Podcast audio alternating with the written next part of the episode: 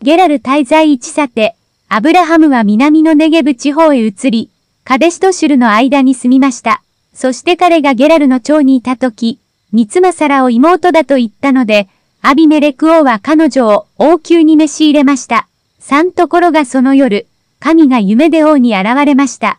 あなたは夫のある女を召し入れた。そのために死ななければならない。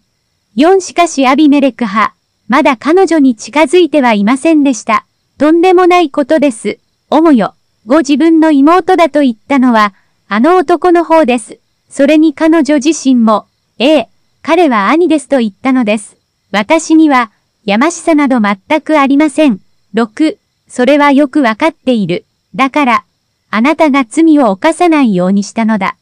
彼女にさ一本触れさせないように、私が仕向けたのだ。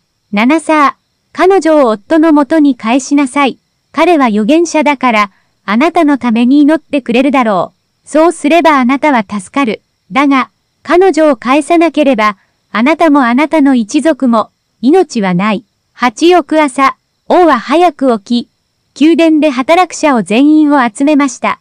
王からこれらのことを聞いた者たちは皆、恐ろしさに震え上がりました。休日この後、王はアブラハムを呼び寄せました。一体何ということをしてくれたのか。もう少しで、私も国も、大変な罪を犯すところだった。こんな仕打ちを受ける覚えはさらさらない。私があなたに何をしたというのか、どうして、こんなひどいことを考えついたのだ。十一日ふたアブラハムは答えました。実を言うと、この町は神を恐れない町だと思ったのです。ですから、きっと私を殺して妻を奪うだろうと思いました。それに、彼女が妹だというのは嘘ではありません。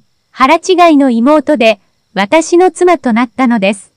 13そんなわけで、神の命令で故郷を初とき、妻には、これからどこへ行っても、お前は私の妹だということにして欲しいと頼んでおいたのです。14アビメレク王は、羊と牛と男女の奴隷をアブラハムに与え、妻の皿を返しました。15王は、さあ、私の領地を見てごらんなさい。どこが気に入りましたか？どこでも好きなところに住んで構いませんとアブラハムに言うと、16皿の方を向いて続けました。あなたのお兄さんに弁償金として銀貨1000枚を差し上げることにしよう。それで万事を収めてもらえないだろうか。これで間違いはなかったと認められるだろう。17アブラハムは神に王と王妃をはじめ、一族のすべての女性の病が治るようにと祈ったので、彼女たちはまた子供を産むようになりました。